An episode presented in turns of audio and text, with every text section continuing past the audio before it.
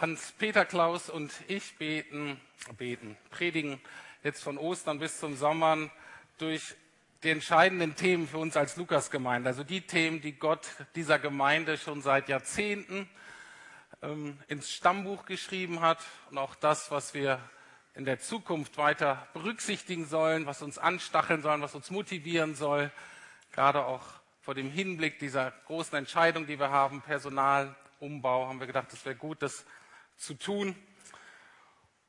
Und ich steige gleich ein mit dem Thema Gemeindegründung. Mareike hat schon gesagt, oh, ich dachte beim Thema Gemeindegründung predigt Hans-Peter. Und wir haben das ganz bewusst gemacht, um deutlich zu machen, das ist nicht Hans-Peters Steckenpferd. Es ist eine Berufung dieser Gemeinde. Und deswegen will ich gleich die entscheidende Frage heute stellen. Warum hat diese Gemeinde, warum haben wir mehrere Gemeinden gegründet und warum hören wir nicht auf? Warum werden wir weiter, so Gott will, so Gott dabei ist, weiter Gemeinden gründen? Die Antwort, die ich mir dazu überlegt habe, ist relativ einfach. Zwar die eine Antwort ist, weil Gott Gemeinde liebt und die andere Antwort ist, weil Gott Menschen liebt, die noch nicht zur Gemeinde gehören. Das steckt hinter dem Thema Gemeindegründung. Da gibt es auch noch ein paar strategische Punkte, die werde ich in zwei Wochen behandeln, wenn es ums Thema Multiplikation geht. Ähm, Heute geht es erstmal so ums Kernanliegen. Und da möchte ich gleich mit einsteigen in die erstaunliche Sache, dass die Gemeinde Gottes, das was man auch Kirche nennt, obwohl nicht überall Kirche drin ist, wo auch Kirche draufsteht, ähm, dass aber die Gemeinde, man könnte sagen, Gottes große Liebe ist. Und es ist ein bisschen verwirrend und verblüffend. Ich weiß nicht, wie es euch geht. Ich bin so ein bisschen raus aus dem Alter, äh, darüber rede ich nicht mehr so viel mit meinen Freunden, aber ich weiß noch als Jugendlicher und vielleicht junger Erwachsener, wo es darum ging, vielleicht Freund, Freundin zu finden oder Partnerwahl so sehr, sehr wichtig war. Da kam man oft an die Situation, dass wir eine tolle Frau gesehen haben und gesagt, wow. Und dann haben wir herausgefunden, dass sie mit irgendeinem Typen zusammen waren. Wir denken, wie kann das sein? Was sieht diese tolle Frau in diesem Deppen? Entschuldigung. Und ich nehme an, dass bei euch Frauen das genauso war, dass man dachte, wow, das ist ja netter und dann nein, da kommt er mit so einer Tusse. Und es ist ein bisschen so, wenn man sagt, Mensch, Gott liebt die Gemeinde und man fragt sich, was sieht Gott in uns? In Gemeinde. Und wenn ich Gemeinde sage, meine ich natürlich einerseits Lukas Gemeinde und alle Gründungen, habe ich gesagt, weltweit diejenigen, die Christen sind, die Jesus nachfolgen. Und wir wollen uns ein paar Verse anschauen aus dem Neuen Testament, wo diese Liebe Gottes zur Gemeinde gezeigt wird. Das ist verblüffend. Ähm, tut mir leid, liebe Männer, äh, der Satz fängt an, das konnte ich jetzt nicht rausstreichen, als eine Ermahnung, Ermutigung an uns. Ihr Männer müsst das jetzt heute Morgen einfach so mitnehmen. Ähm, ist nicht der Schwerpunkt, aber ist wichtig, wenn wir uns daran erinnern lassen. Steht in Epheser 5, Paulusbrief an so eine Region, in der Türkei, in der heutigen Türkei. Und da schreibt er Epheser 5, Verse 25 bis 27, ihr Männer liebt eure Frauen und zwar so, wie Christus die Gemeinde geliebt und sein Leben für sie hingegeben hat. Er tat das, um sie zu heiligen und reinigte sie dazu durch Gottes Wort wie durch ein Wasserbad. Denn er wollte die Gemeinde wie eine Braut in makelloser Schönheit präsentieren, ohne Flecken, Falten oder sonstige Fehler, heilig und tadellos. Gott sieht in uns, Gott sieht in seiner Gemeinde eine wunderschöne Frau, eine Braut, die rein sein soll, die frei sein soll, die makellos sein soll. Und dafür hat er alles gegeben, dafür hat er sein Leben hingegeben, dafür ist er gestorben, ist er auferstanden, hat neue Realitäten geschaffen mit diesem Ziel. Aber jetzt ist ganz wichtig, das Geheimnis von Gottes Liebe ist folgendermaßen. Und das betrifft uns als Kollektiv, als Gemeinde, aber auch jeden von uns ganz persönlich. Und zwar, Gottes Liebe sucht nicht das, was an sich schon schön und rein und liebevoll und liebenswert und makellos ist. Weil sonst könnten wir alle hier sitzen und sagen, ja, ist ja klar, dass ich hier bin. Ich bin ja auch ein Toller oder ich bin ja auch eine Tolle. Auf alle Fälle nicht besser als die da draußen. Gottes Liebe funktioniert anders. Gottes Liebe entscheidet sich in seiner Liebe für das, was noch nicht schön ist, und seine Liebe macht es liebenswert. Seht ihr den Unterschied? Es ist nicht, dass er guckt und sagt, ah, was wäre hier liebenswert und das liebe ich, sondern er guckt, was kann ich mit meiner Liebe liebenswert machen? Was kann ich verändern? Was kann ich schön machen? Und es ist so wichtig für uns auch persönlich, dass wir aufhören, an uns rumzudoktern und zu denken, was kann ich nur alles tun und leisten, damit mich endlich jemand mag, damit ich liebenswert werde. Um dann zu hoffen, dass am Ende so ein bisschen Anerkennung, Annahme rauskommt. Sondern wir dürfen wissen, Gott hat sich entschieden, dich zu lieben. Und all das, was an dir noch nicht liebenswert ist, was an mir noch nicht liebenswert ist, das sollen wir ihm geben, sagen, hierher veränder das. Ich weiß, dass du mich liebst. Ich danke dir dafür. Und ich möchte, dass deine Liebe mich verändert. Und so ein Verhältnis hat Jesus zu uns als Gemeinde, zu uns als Einzelne. Aber ich bleibe heute mal Thema Gemeinde. Und er tut alles dafür. Und deswegen passt er auch so auf durch die Geschichte, durch die Kulturen auf diese seine Gemeinde. Die Gemeinde war schon so oft totgesagt. Die Gemeinde, wie zurzeit auch in Berlin, man denkt, das ist irrelevant, das ist verlacht, das ist von gestern. Und Gott passt auf auf diese Gemeinde und stellt sicher, dass ihr gut geht, dass sie weiter wächst.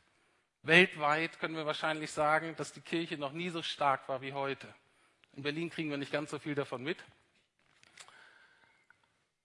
Aber das ist so. Und auch wir hoffen, dass Gott auch uns in diesem Land, in dieser Stadt nochmal ganz groß erneuert.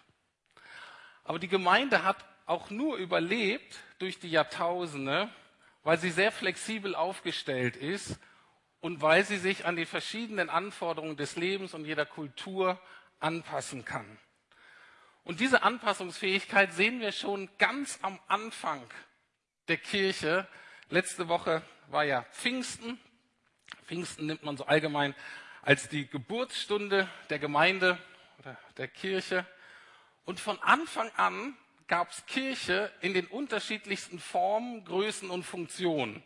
Und es ist ganz wichtig, dass wir die erkennen und sehen, dass die zusammengehören, dass die sich ergänzen und das nicht in Konkurrenz zueinander stehen. Ich lese euch eben ganz am Anfang, ähm, steht das in Apostelgeschichte 2 beschrieben, wie die Anfänge waren. Ich lese mal nur Vers 46 und 47. Es lohnt sich da alles im Kontext zu lesen. Es sind viele Menschen zum Glauben gekommen und dann steht da, gemeinsam beteten sie täglich im Tempel zu Gott, trafen sich zum Abendmahl in den Häusern und nahmen gemeinsam die Mahlzeiten ein, bei denen es fröhlich zuging und großzügig geteilt wurde. Sie hörten nicht auf, Gott zu loben und waren bei den Leuten angesehen und jeden Tag fügte der Herr neue Menschen hinzu, die gerettet wurden.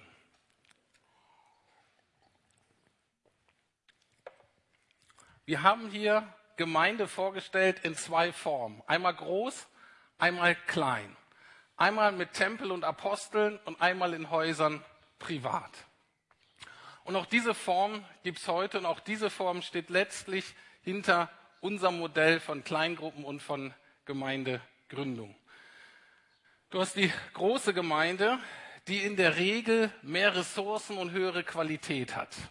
Also eine große Gemeinde wie die Lukas-Gemeinde, wenn wir vergleichen mit Gemeindegründung, haben wir natürlich mehr Geld, bessere Räumlichkeiten, mehr Personal. Und das führt dazu, dass wir mehr anbieten können, mehr Programme, mehr Schulung und in der Regel auch höhere Qualität haben. Damals war das der Tempel und die Apostel. Der Tempel war ein so fantastisches Gebäude, dass wir uns das heute überhaupt nicht vorstellen können. In Berlin haben wir nichts Vergleichbares. Mercedes-Benz Arena oder Olympiastadion, das ist lächerlich dagegen. Und da trafen sich die große Menge zum Gebet und um die Apostel zu hören. Oh, was hätte ich gern Petrus predigen gehört. Äh, ich hoffe, ich komme noch mal dazu. Ähm, in Ewigkeit werden wir uns ja treffen und mal gucken, was der so für Rhetorik-Skills hat. Ähm, das ist die eine Seite, das ist die große Gemeinde. Aber sie wurde von Anfang an ergänzt durch ein Treffen, wie es steht, in den eigenen Häusern. Später wurden auch manchmal Turnhallen oder was weiß ich, was da so öffentlich noch war, ähm, was man mieten konnte. Das kam dazu. Und das Kleine steht eben für mehr gelebte Beziehungen, für kürzere Wege. Ähm, man braucht andere Begabungen der Leute, die, die mitarbeiten können. Man ist einfach näher dran an den Menschen. Auch der Ort des Abendmahls gewesen, interessanterweise. Nur ein kleiner Hinweis ist gut, auch immer mal wieder in Kleingruppen Abendmahl zu feiern. Abendmahl bedeutet ja auch eine gewisse Offenheit, dass man Sünden bekennen kann, dass man ähm, sich zeigt, dass man sein Leben näher austauscht. Das war im kleineren Rahmen möglich. Bei uns in der Lukasgemeinde eben eher Kleingruppen, Hauskreise oder aber eben in unterschiedlichen Formen unsere Gemeindegründung oder Hausgemeinden, Zellgemeinden, wie die auch immer heißen, die so ein bisschen unabhängiger sind oder dann unabhängiger werden. Egal wie man das im Konkreten löst, man findet auch heute immer diese Kombination von einer größeren zentralen Gemeindegemeinschaft und den kleineren Ausgründungen. Aber, und das ist ganz wichtig, Größe an sich ist irrelevant. Es gibt große Gemeinden, die schlechte Qualität haben und kaum Ressourcen. Und es gibt kleine Gemeinden mit einer katastrophalen Beziehungsqualität. Also nur die Größe an sich ist nicht das Entscheidende. Worauf es ankommt, steht in Vers 42. Was das Leben der Christen prägte, waren die Lehre, in der die Apostel sie unterwiesen, ihr Zusammenhalt in gegenseitiger Liebe und Hilfsbereitschaft, das Mahl des Herrn und das Gebet. Und das sind Punkte, über die wir immer wieder nachdenken müssen und sagen, wie sieht es da eigentlich bei uns aus? Ich glaube, für uns als Lukasgemeinde ist die gelebte Gemeinschaft, also dieser Zusammenhalt in gegenseitiger Liebe, Hilfsbereitschaft, dass man freudig miteinander ist, dass man großzügig teilt, ich glaube, das ist echt umkämpft, da können wir wirklich besser werden. Und auch Gebet ist nicht was, was selbstverständlich bei uns funktioniert. Auch das ist in unserer Kultur sehr herausgegriffen, äh, sehr angegriffen. Und es gibt noch einen fünften Punkt, der da nicht aufgeführt ist, der aber in Vers 47 steht und der in der Apostelgeschichte immer wie selbstverständlich mit erwähnt wird. Und zwar das Ziel ist, dass diese Gruppe, die errettet wurde, jetzt nicht so eine kleine Gruppe nur für sich bleibt, die immer frommer und heiliger und weltfremder wird, sondern es war wie selbstverständlich, dass immer neue Leute dazukommen sollten. Und deswegen ist es auch wichtig, beide Formen zu haben, weil die neuen Leute müssen an verschiedenen Stellen andocken können. Für manche ist das Große, das Zentrale besser. Für andere sind die Peripherie, die kleinen Gruppen, da wo man sich näher kennt, besser. Und beides muss gesund sein. Und das führt zum zweiten Punkt, weshalb wir Gemeinden gründen und auch weiter Gemeinden gründen werden. Und zwar, weil Gott die Menschen liebt. Gott ist der Urmissionar, Jesus ist der Urmissionar, Jesus ist der, derjenige, der zu uns gekommen ist und genau das sollen auch wir weiter leben. Und was das für Gemeindegründung bedeutet, ähm, steht sehr schön beschrieben in einem Brief an eine Gemeinde, die Paulus, der die Gemeinde gegründet hat, damals in Griechenland, in äh, Mazedonien, in Thessaloniki. Und da hat er eine Gemeinde gegründet, die hat sich auch gut entwickelt. Und dann schreibt er Folgendes, was ihn besonders freut über diese Gemeinde. Und nun geht das Wort des Herrn von euch aus zu den Menschen in Griechenland und weit darüber hinaus, denn wo immer wir auch hinkommen, erzählen uns die Leute von eurem Glauben an Gott. Wir brauchen ihnen gar nichts davon zu sagen. Das ist einfach fantastisch, aber es war das, ich kann mir die Freude von Paulus vorstellen. Das war ja ein Pionier und er wollte immer dahin gehen, wo die Leute noch nichts von Jesus gehört haben. Und dann zieht er rum in Griechenland und dann sagt er, hey, das ist ja schon wieder eine Gruppe. Da gibt es so eine Gruppe, die erzählt von Jesus, die lebt Gemeinde, weil die Thessalonicher angefangen haben, das, was sie zu empfangen, weiterzugeben. Und wahrscheinlich einfach während Familienbesuchen, wenn sie da unten irgendwelche Leute kannten und dann haben sie Interessierte gesammelt und dann ist dann ein kleiner Hauskreis oder was entstanden. Oder eine Hausgemeinde. Oder wenn sie beruflich unterwegs waren, ähm, vielleicht drei Monate irgendwo dann gearbeitet hat in einer Region, haben die Thessalonicher eben da angefangen von Jesus zu erzählen. Und so sind da überall kleine Gruppen, kleine Gemeindegründungen entstanden. Manche sind vielleicht klein geblieben, andere haben sich zusammengetan, sind dann selber eine größere Gemeinde geworden, die dann wieder angefangen haben, das weiterzugeben. Ich möchte das mal praktisch machen. Ähm, wir haben auch in unserer Kultur eine, vielleicht eine Entsprechung ähm, oder etwas, woran es deutlich wird. Wir nehmen mal Apple. Die meisten kennen wahrscheinlich die Firma Apple. Äh, hat ziemlich viel Geld verdient, die mit so kleinen Telefonen. Äh, früher waren es mal Telefone. Ähm, und solchen Laptops und so. Ähm, und Apple, wenn die in irgendeine Stadt gehen, je nach Größe der Stadt, haben die ein oder zwei richtig große Geschäfte Apple Store. Und dann haben die aber strategisch Partnerschaften sind die eingegangen mit anderen, die heißen Authorized Resellers, also gewissen Firmen, die die Erlaubnis haben, Apple-Produkte zu verkaufen. Das darf nämlich nicht jeder.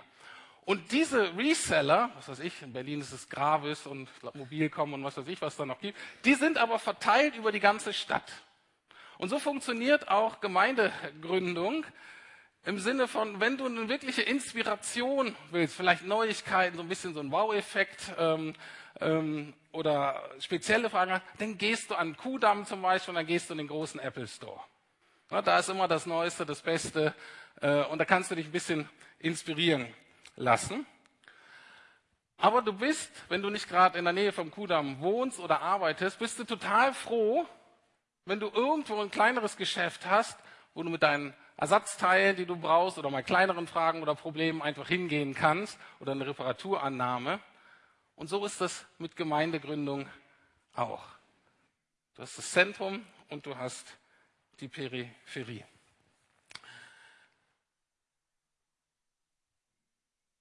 Die erste Gründung der Lukas-Gemeinde war 1993 und zwar in Spandau, jetzt die Josua-Gemeinde.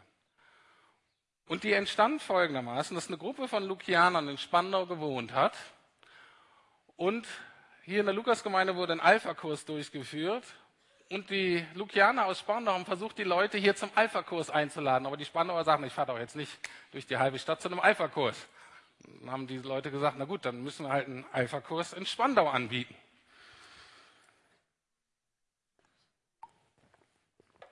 Dann haben sich während des Alpha-Kurses sind einige Leute zum Glauben gekommen. Und dann sind immer mehr zum Glauben gekommen. Dann hat man gesagt, aber jetzt kommt ihr doch mit sonntags zum Gottesdienst in die Lukasgemeinde. Schöneberg. Da sagen die, wir fahren doch nicht zum Gottesdienst in die Lukasgemeinde. Ist viel zu weit. Und dann kam, Dings, äh, kam eben diese Spannung hoch. Na, was machen wir jetzt? Wir müssten eigentlich hier eine Gemeinde gründen. 1993 hatte das aber noch niemand auf dem Schirm. Da gab es noch nicht viel ähm, Vorläufer oder ähm, Ideen, wie man jetzt Gemeinde gründet und Strategien, so ein, so ein Handbuch oder so. Sondern es war eine echte Not. Und was machen wir denn jetzt? Eigentlich müssten wir, aber wie geht das? Und ich werde über diese Strategie, strategischen Punkte von Gemeindegründe, wie gesagt, in zwei Wochen reden. Das Entscheidende war aber, dass Gott selber gesprochen hat. Das, was wir prophetisches Reden nennen. Während einer Gebetsversammlung, ich war ja nicht da, 1993, hat viele eben empfunden, Gott spricht vor allen Dingen durch ein Bild, das kannst du mal zeigen, und zwar von einem Teppich, ich glaube, der in vier Stücke geteilt wurde. Und da allen klar wurde, okay, wir haben diesen schweren Schritt zu gehen.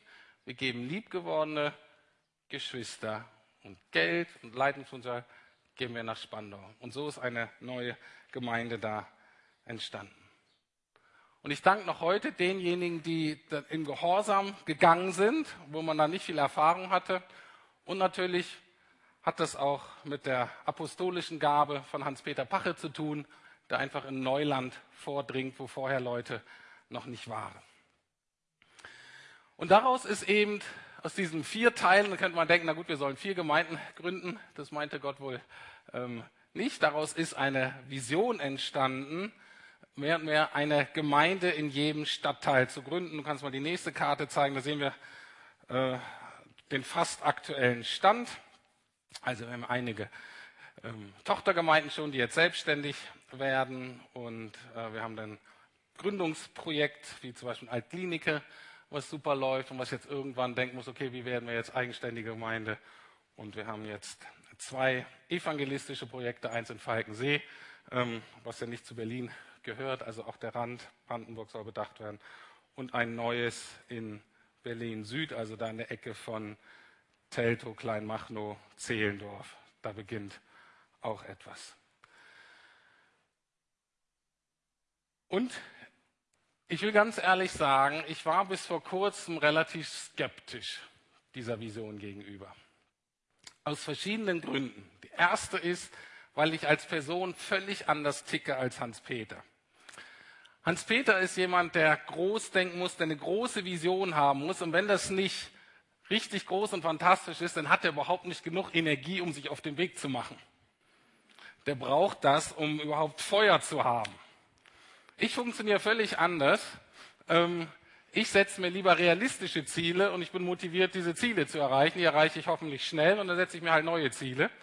Ähm, ähm, aber ich, mir ist viel wichtiger, die Ziele zu erreichen. Bei Hans-Peter ist es so für selbstverständlich, klar, ich werde nicht alle Ziele erreichen, aber ich werde mehr erreichen, als wenn ich mir nicht so eine große Vision setze. Okay, so sind die Typen unterschiedlich. Und ähm, das ist der eine Punkt. Und der andere, und das hat mich auch skeptisch gemacht, ich habe bis vor kurzem keine tragfähige Strategie gesehen, wie wir das Ziel erreichen. Ich habe gesagt, das ist ja alles schön und gut, aber wenn du mir nicht irgendwie sagen kannst, welche Schritte wir gehen und was realistisch ist, dann bin ich schwer an Bord. Und das hat sich in dem letzten Jahr geändert, weil ich wirklich glaube, dass dieses Ziel erreichbar ist. Natürlich nur durch Gottes Gnaden. Wir können das nicht selber machen. Und deswegen bin ich mittlerweile total begeistert von dieser Vision. Ich bin auch ganz begeistert, was da gerade in Altdinike läuft und was da in Falkensee und im Süden beginnt. Und was mich zuversichtlich macht, ist zweierlei. Einerseits, dass man schon aus gewissen Fehlern gelernt hat. Ich zitiere, das Scheitern einer Gemeindegründung ist vorprogrammiert, wenn eine Handvoll Christen Gottesdienste anbieten, ohne vorher in Beziehungen zu Außenstehenden investiert zu haben. Für uns ist jetzt völlig klar, die Investition in unsere Nachbarn, in unsere Freunde vor Ort ist das Entscheidende. Und erst, wenn da Beziehung gewachsen ist, erst wenn da Menschen wie auch immer zum Glauben gekommen sind, erst wenn die fragen, Mensch, was machen wir jetzt? Wie ganz am Anfang in Spandau. Erst dann sagen wir, okay, dann gehen wir den nächsten Schritt. Das ist das eine. Weil sonst hat man das Problem, da sind dann 30, 40 Leute, die müssen dann jede Woche irgendwie einen Gottesdienst aus dem Hut zaubern und die ganze Energie geht da rein. Und es ist schwierig, weil man 30, 40 Leuten kriegt man eben nicht so einen guten Gottesdienst hin wie hier. Und wenn man dann nicht wirkliche Beziehungen dennoch hat, dann hat man eigentlich das Schlechteste aus beiden Welten. Und das andere ist, und das ist schön, ist auch eine Veränderung jetzt in der neuen Leitergeneration, Pastorengeneration, dass deutlich wird, jede Gemeinde ist berufen, an neue Gemeinden zu gründen. Früher war eher die Überlegung, du brauchst eine gewisse Größe, ein gewisses Fundament an Geld und Mitarbeiter und erst ab 200 Leuten kannst du überhaupt nachdenken, Gemeinden zu gründen. Mittlerweile weiß man, dass es anders ist. Es hängt letztlich nicht von der Größe der Gemeinde ab, sondern von der DNA und von der Gesundheit. Und so entsteht jetzt im WB-Net auch kleinere Gemeinden, die überlegen, hey, wie können wir denn jetzt vielleicht schon mal eine Ausgründung wagen? Wie können wir schon mal eine Gruppe da ein bisschen mehr verselbstständigen, die unterstützen, dass die vielleicht was Neues anfangen? Es fangen Gedanken an, dass zwei Gemeinden zusammen, wenn die lokal sind, eine Gemeindegründung starten. Und auch das ist faszinierend zu sehen. Ja, nicht nur wir als Lukasgemeinde werden Gemeinden gründen, sondern es werden auch andere Gemeinden dann wirklich wieder da Gemeinden gründen, sodass ich sehr zuversichtlich bin, dass wir Berlin ähm, ganz gut abdecken können. Ähm, keine Ahnung, in wie vielen Jahren. Ich werde es hoffentlich erleben. Obwohl, noch lieber wäre mir, wenn der Herr vorher wiederkommt. Die Herrlichkeit ist noch besser, aber das wäre die zweitbeste Variante.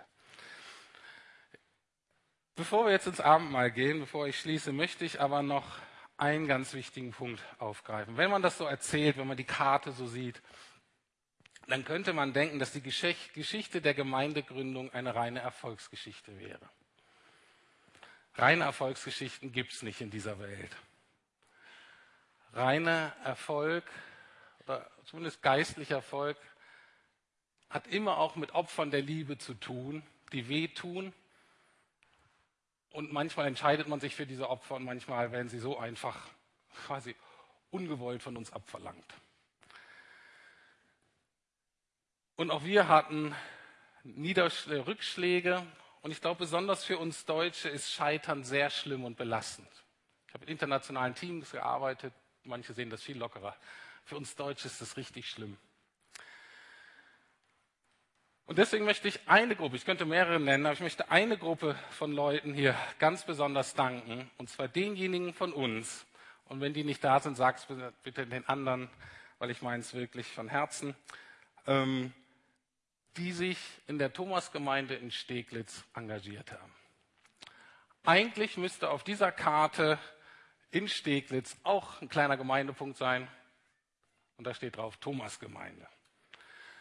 Es war eine Gründung, die nach sehr hoffnungsvollem Start und nachdem man sagt, das sieht echt gut aus hier, vielleicht besser als bei anderen, aus irgendwelchen Gründen hat sich das nicht so entwickelt wie gewollt. Und Menschen haben nicht das geerntet, was sie gehofft haben.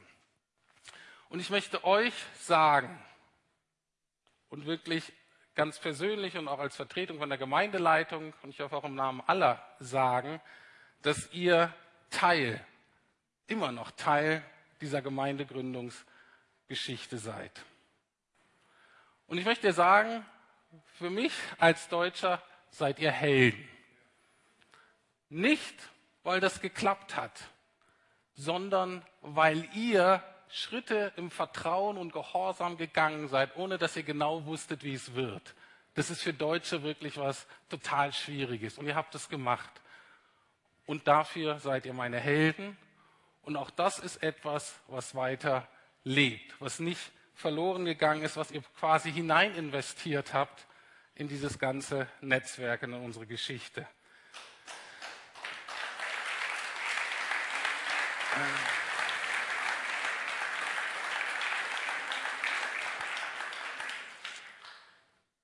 Und ich möchte es jetzt persönlich machen, weil das, was in unserer Gemeindegründungsbiografie stimmt, stimmt auch für jeden Einzelnen von uns.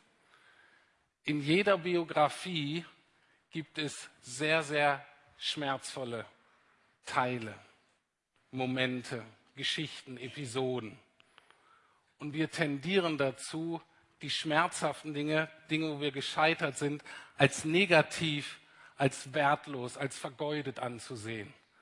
Und ich bin sicher, dass Gott das so nicht sieht. Und so ist die Thomasgemeinde für viele von euch ein schmerzhafter Teil unserer Gemeindegründungsgeschichte, aber es ist ein total wertvoller. Und das gilt auch für gewisse Schmerzen und vielleicht Versagen und Fehlern und Brüchen in unserer eigenen Biografie. Nur weil es schmerzhaft ist, heißt es nicht, dass es insgesamt unendlich wertvoll sein kann. Und ich möchte zur Illustration ein Beispiel quasi klauen von Corrie ten Boom. Sie war eine Holländerin, eine Christin, die im Widerstand gegen die Nazis ähm, letztlich im KZ äh, gelandet ist. Ihre ganze Familie ist dort im Widerstand umgekommen. Ich glaube, sie war die einzige, die dann überlebt hat, war dann sehr bekannt, hatte eine internationale Vortragstätigkeit. Und das, was ich jetzt sage, gilt wiederum für unsere Gemeindegründungsgeschichte als auch für deine eigene Geschichte. Und sie sagte, wir sehen unsere Geschichte in der Regel immer nur wie einen Teppich von hinten. Und in dem Teppich von hinten, das ist erstmal nicht besonders schön, das ist verwirrend, das ist unübersichtlich, da sind ganz viele lose Enden, die eben kein begeisterndes Gesamtbild ergeben. Da sind diese Fäden, die mit sehr viel Mühe und so weiter ähm, eingezogen wurden, aber man hat irgendwie nicht den Eindruck, dass das zusammenpasst. Und dann ist man verletzt, dann ist man frustriert, ist man enttäuscht, dann gibt man vielleicht sogar auf. Aber das, was wir hier knüpfen, was wir uns, was, wo wir uns investieren, wo wir uns anstrengen, das ist letztlich nicht das Entscheidende. Entscheidende, wir müssen wissen, dass Gott diesen Teppich knüpft. Persönlich und für uns als Gemeinde. Und da, wo wir die falschen Knoten vielleicht gesetzt haben oder falsche Fäden eingezogen haben, oder auch da, wo wir den Teppich vielleicht durch andere Dinge geschädigt haben, da tritt Gott ein. Und er schreitet rein und er repariert selbst diesen Teppich. Und ein Weg, wie er es tut, nicht der einzige, aber ein wichtiger Weg, wie er es tut, ist über Vergebung und über Versöhnung. Und wenn wir diesen Weg gehen, kannst du das nächste Bild zeigen, kommt eben das Bild raus von dem Teppich, den Gott gerade dabei ist zu bauen mit uns. Trotz aller Fehler, trotz allem Versagen, trotz den Dingen, die schiefgelaufen sind. Ich bin fest davon überzeugt, dass das gute Werk, was Gott in uns angefangen, er wird das vollenden, weil es sein Werk ist. Und diese Krone steht für Herrlichkeit. Und da wird Gott keine Abstriche machen. Das wird kommen. Wir sollen das in diesem Leben ähm, spüren können. Wir sollen das äh, sozusagen wie bei einer Vorspeise mal schmecken können. Aber die Gesamtherrlichkeit wartet im nächsten Leben auf uns. Mit diesem Gedanken möchte ich jetzt in die Abendmahlzeit gehen und ich möchte euch einladen, das Abendmahl zu nutzen, um vielleicht deine Geschichte mit der Gemeinde oder mit Gemeindegründung oder wenn du sagst, ich bin noch gar nicht so lange in Gemeinde, vielleicht deine Erfahrung mit Christen zu überlegen und aufzuarbeiten. Und zwar in beide Richtungen. Wo hast du Anteil an der Misere? Wo bist du selber schuldig geworden? Wo hast du, anstatt die Gemeinde zu lieben, kritisiert, gelästert, die Leute nicht ermutigt? Wo bist du da schuldig geworden? Wo hast du nicht das geliebt, was Gott liebt? Oder wo sind die Menschen, die noch nicht zur Gemeinde kommen, wo sind die dir einfach egal? Und auch da um Vergebung bitten, weil Gott ist sie nicht, sind sie nicht egal. Und das Zweite aber, und dann im nächsten Schritt, wenn du Vergebung empfangen hast, auch zu gucken, vielleicht heute der Tag, um manchen Leuten zu vergeben. Vielleicht Gott zu bitten, dir irgendein Bild, irgendeine Erfahrung zu schenken, irgendein Wort, dass das Schmerzhafte wirklich in etwas Wertvolles umgewandelt wird, für dich auch ganz persönlich. Oder aber auch da, dass du Menschen vergibst, die dich in der Gemeinde oder in der Gemeindegründung verletzt haben. Vielleicht, weil sie dich nicht gesehen haben oder weil sie was Falsches gesagt haben. Vielleicht ich selber auch, der irgendwas getan hat, bewusst oder unbewusst, was dich verletzt hat. Auch da die Möglichkeit immer wieder, dass wir einander vergeben. Wir machen das ja immer so, ähm, zumindest bei mir, dass wir ähm, vorher ein Sündenbekenntnis sprechen und die Musiker, ah nee, die bleiben, die gehen ja gleich zum, erstmal zum Tisch. Aber ich gebe euch jetzt nochmal 30 Sekunden Zeit, ähm, über das Gehörte nachzudenken. Und dann beten wir gemeinsam das Sündenbekenntnis und dann Einladung an den, an den Tisch des Herrn.